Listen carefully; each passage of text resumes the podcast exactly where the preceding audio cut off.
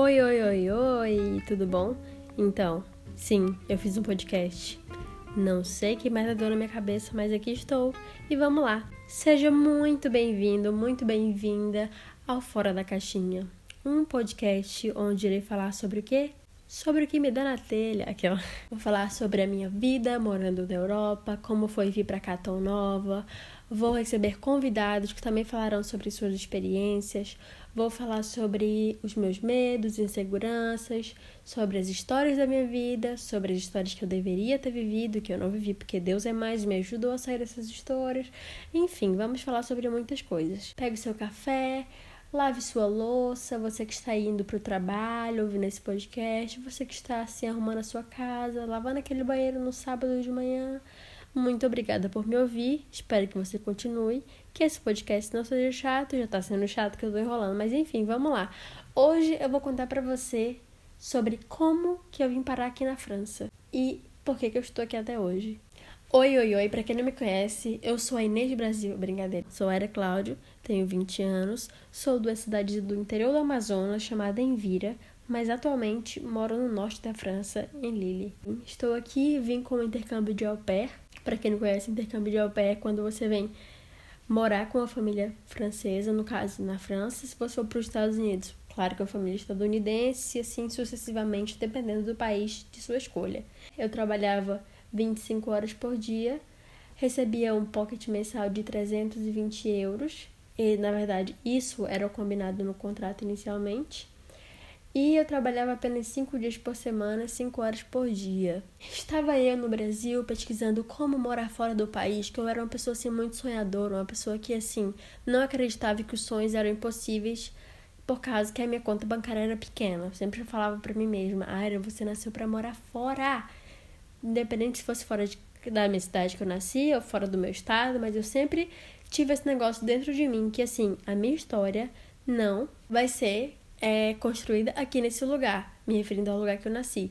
Porque eu sempre via todo mundo ao meu redor é, tendo o mesmo destino, tendo o mesmo futuro, ou trabalhando para a prefeitura, ou trabalhando no fundo de uma loja. Era uma coisa que eu falava, gente, o mundo ele é tão gigante, não é possível que tudo se resuma a esses dois destinos. Não é possível que o mundo inteiro, com esse monte de possibilidade, vai me dizer, Aira, você vai trabalhar nisso ou nisso? Você vai casar com, esse, com essa idade, vai ter filhos com essa idade, vai para essa religião e vai seguir esse caminho como se fosse um, um, um, cavalo com. Como que fala? Cabresto, não sei como que é, mas tipo, como se fosse tudo já ordenado, um, um roteiro para eu seguir.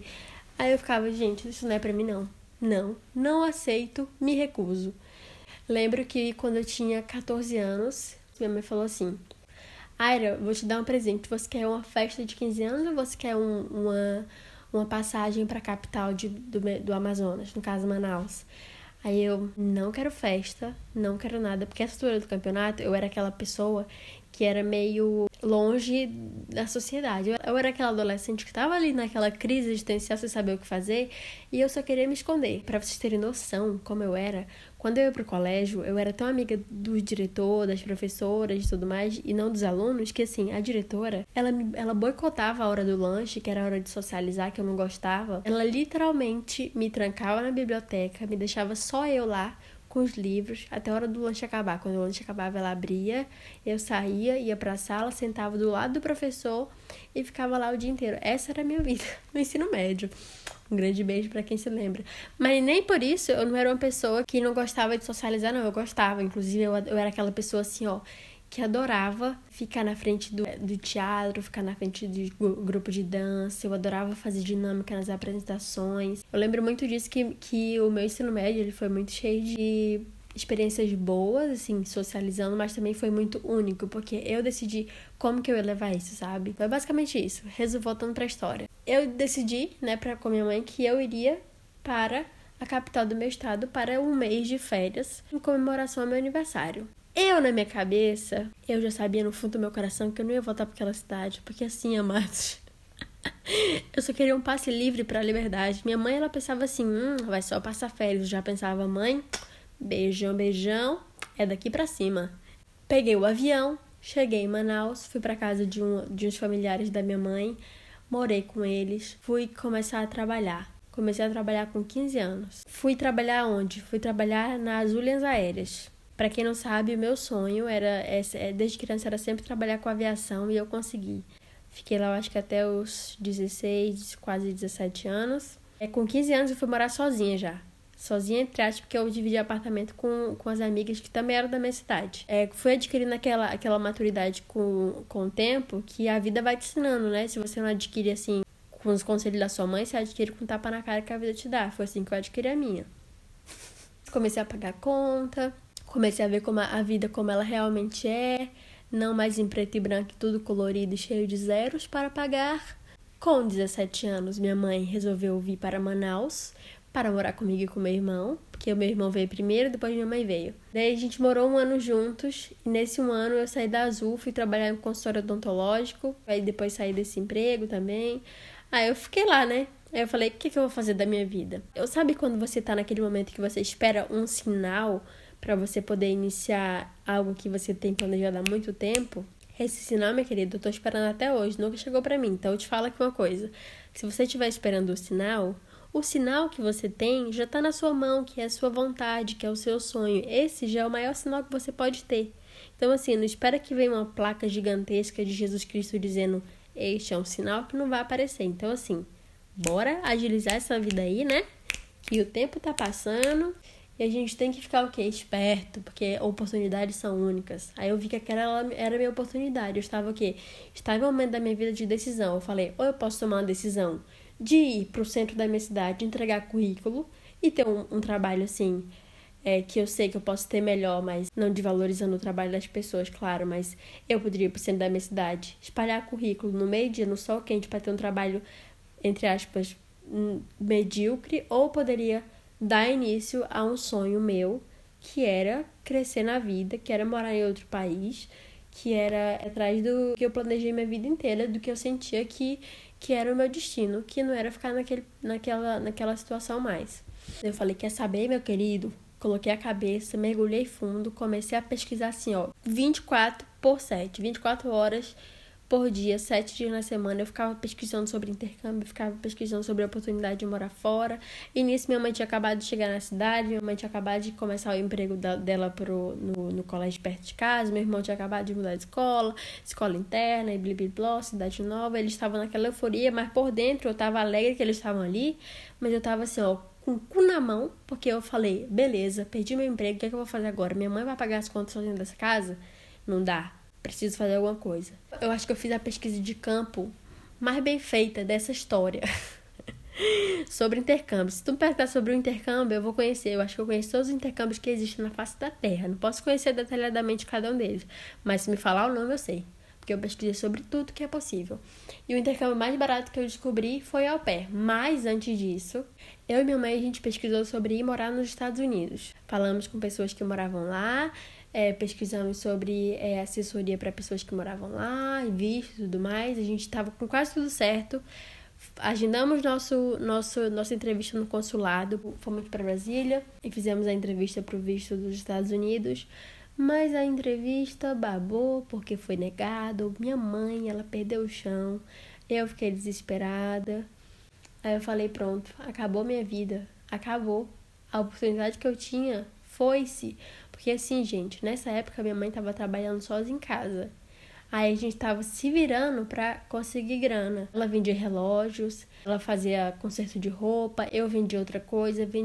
Pra vocês terem ideia, eu vendia até din-din se é pra quem sabe, din-din, sacolé, picolé, não sei como que fala, na frente de um colégio militar do lado da minha casa. Eu fui para lá no meio-dia, na troca de turno entre uma, uma, uma escola e outra. Eu vendi din-din para conseguir dinheiro para o meu intercâmbio. Então, assim, vou te dar uma dica aqui, tá, minha anja, meu anjo que tá me ouvindo?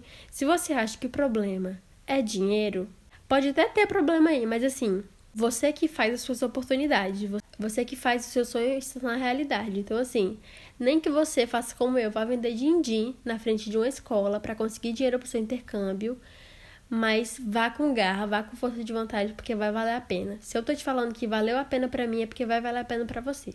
daí depois de tudo isso, eu, eu vi que todo esse esforço que a gente fez foi meio que em vão, sabe? Foi meio que em vão.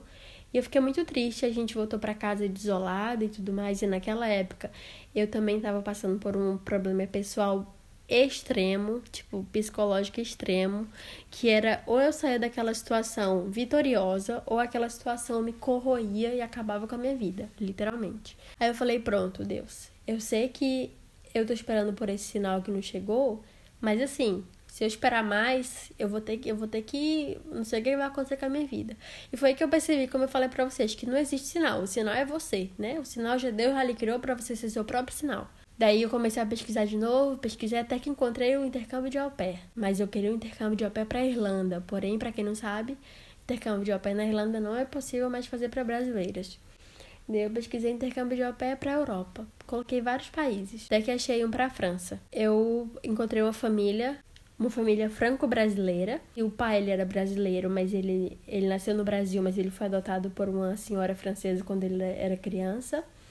E a mãe da criança era francesa, né? Então, assim, era marido, mulher, marido brasileiro, mulher francesa, criança francesa e, e avó francesa. Bônus também é que ele, ele falava português, a mulher dele também falava português, não fluentemente, com sotaque e tudo mais, mas eles falavam. E ele era comissário de bordo também, ex-comissário de bordo. Então, assim, brasileiro, sou bem sou brasileira, comissária de bordo também já trabalhei com negócio de aviação. Então, era um bônus muito grande para mim a gente ser, a gente estar tá junto, né? Até que a gente entrou em contato, a gente conversou. Ele parecia muito solidário, parecia uma pessoa muito amigável, mostrava sempre para minha mãe que era uma pessoa que gostava de mostrar ser realmente uma boa pessoa e tudo mais. A gente conversou, entrou em contato, falei sobre, sobre essa ideia para minha mãe. E assim, ó, Entrei em contato com ele, fiz tudo isso aí, sem minha mãe saber muito sobre esse intercâmbio. Eu só falava, ela, tipo, aceitava, mas não via que era uma coisa muito real. Aí eu falei pra minha mãe, meti essa ideia na cabeça dela, porque minha mãe ela é uma pessoa que ela se vê muito em mim. Todo mundo já falou isso pra mim, ela já me falou isso, porque ela também era esse tipo de pessoa que tinha muitos sonhos, ela ainda tem, e eu espero ainda que um dia possamos realizá-los. Um beijo, mãe, se você estiver ouvindo isso, te amo muito. Se tornou o apoio que para mim que ela não teve quando ela era mais jovem, né? Então assim, ela não teve muito apoio dos meus avós para isso, já que a gente veio de uma família humilde e todo mundo falava que isso era coisa só pra gente rica e tudo mais.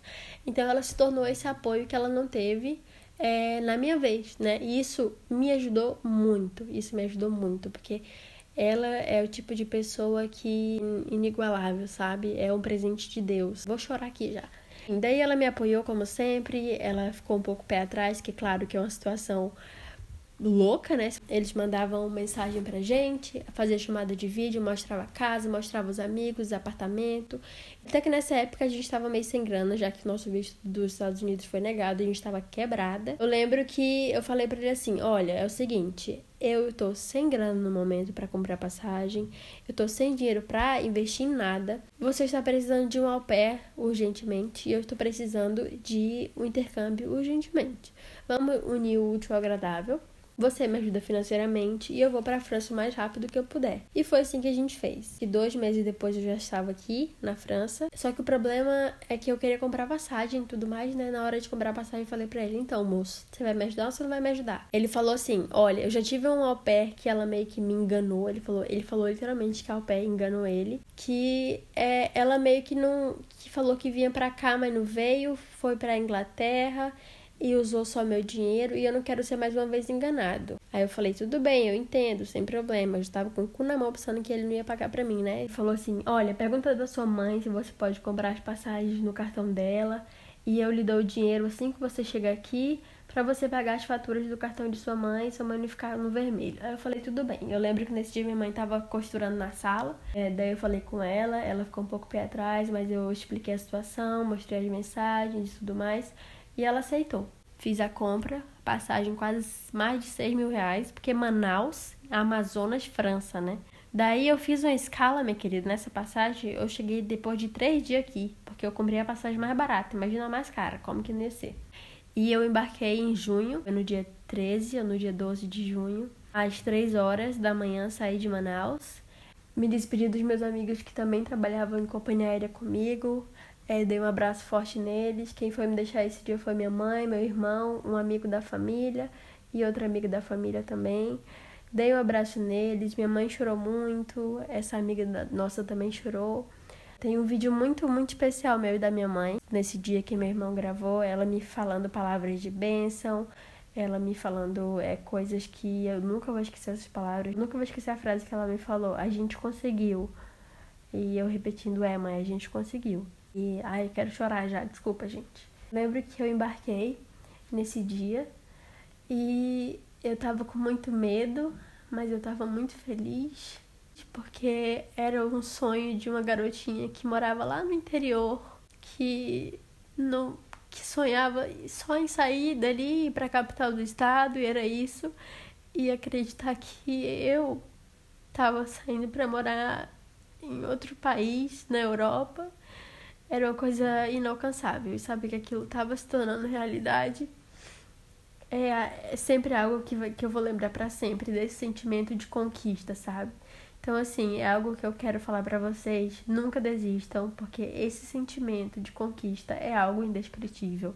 É algo que você vai lembrar pro resto da sua vida. Lembro que estava saindo, estava entrando na sala de embarque, passei o meu passaporte, o bilhete, tudo certo. Eu dei dois passos, depois eu olhei para trás, vi minha mãe, meu irmão chorando. E foi como se tivesse passado um filme na minha cabeça, tipo, de tudo que eu vivi, de todo o desaforo que eu já levei para casa, de todo o perrengue que eu já vivi morando sozinha. Vezes que eu queria muito ligar para minha mãe desabafando, mas eu não podia porque eu não queria causar preocupação. Eu dei mais três passos, eu entrei, tinha meio que uma parede dividindo a sala de embarque com o saguão onde minha família estava. Eu voltei para dar tchau para eles, porque eu não sabia quando que eu ia ver eles de novo, né? Lembro que eu embarquei, eu estava muito eufórica. Eu não chorei nada na frente da minha mãe na hora da despedida, mas eu lembro que quando eu sentei no avião e eu vi, senti o avião iniciando a decolagem, foi como se o mundo desabasse e eu senti todas as emoções juntas e eu chorei muito, muito, muito. O meu roteiro foi assim: saí de Manaus para Recife, cheguei em Recife de manhã, fiquei em Recife até as 5 horas. Às 6 horas peguei um voo de Recife para Frankfurt, na Alemanha. Cheguei na Alemanha, fiquei mais umas 3 horas de conexão. Da Alemanha fui para Dublin, na Irlanda. Fiquei na Irlanda por umas 5 horas também, 4 horas, acho que até mais. E da Irlanda cheguei em Paris, fiz aquela troca, né, de, do, do aeroporto de Paris para Gare de Lyon, onde saem muitos trens para todo, todo o país. Fiquei na estação, acho que duas horas esperando meu trem que iria para o sul da França. E no decorrer desse, dessa minha peregrinação, que eu chamo de peregrinação porque assim, quase três dias sem tomar banho, um frio, do caramba que eu nunca, nunca tinha visto na minha vida, porque eu sou da Amazonas, né? Quente e úmido, então assim, o, a secura, que eu chamo de secura, secura, e o frio era uma coisa nova para mim. Mas eu tava achando tudo aquilo ali maravilhoso, gente, maravilhoso. Eu lembro que a primeira vez que eu usei o meu inglês foi em Frankfurt para perguntar para um guarda onde que era o meu portão e saber que assim, o inglês que eu estudei tanto por seis meses sozinha tava me servindo uma sensação maravilhosa, sabe? Uma sensação inexplicável. E eu lembro que quando eu peguei o trem pro sul da França, eu tava muito emocionada de novo. Gente, eu só chorei, né? Eu só chorei nessa, nessa peregrinação, só fiz chorar e comer e passar frio. Lembro também que eu dormi no aeroporto de Dublin, eu dormi no, no banquinho assim, esperando o meu voo para Paris, dormi no banco. Daí eu lembro que no, no banco eu esqueci o meu. Eu esqueci coisa. Eu lembro que eu tive que voltar, fiquei desesperada.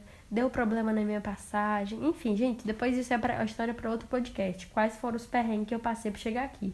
Que foi muitos. Daí depois cheguei no sul da França, cheguei na família. Foi tudo maravilhoso na primeira semana. Foi tudo esplendoroso, assim, ó. Minha mãe perguntava se estava tudo bem, eu falava tava tudo maravilhoso. Pena, pena que eu não tinha noção do que estava por vir.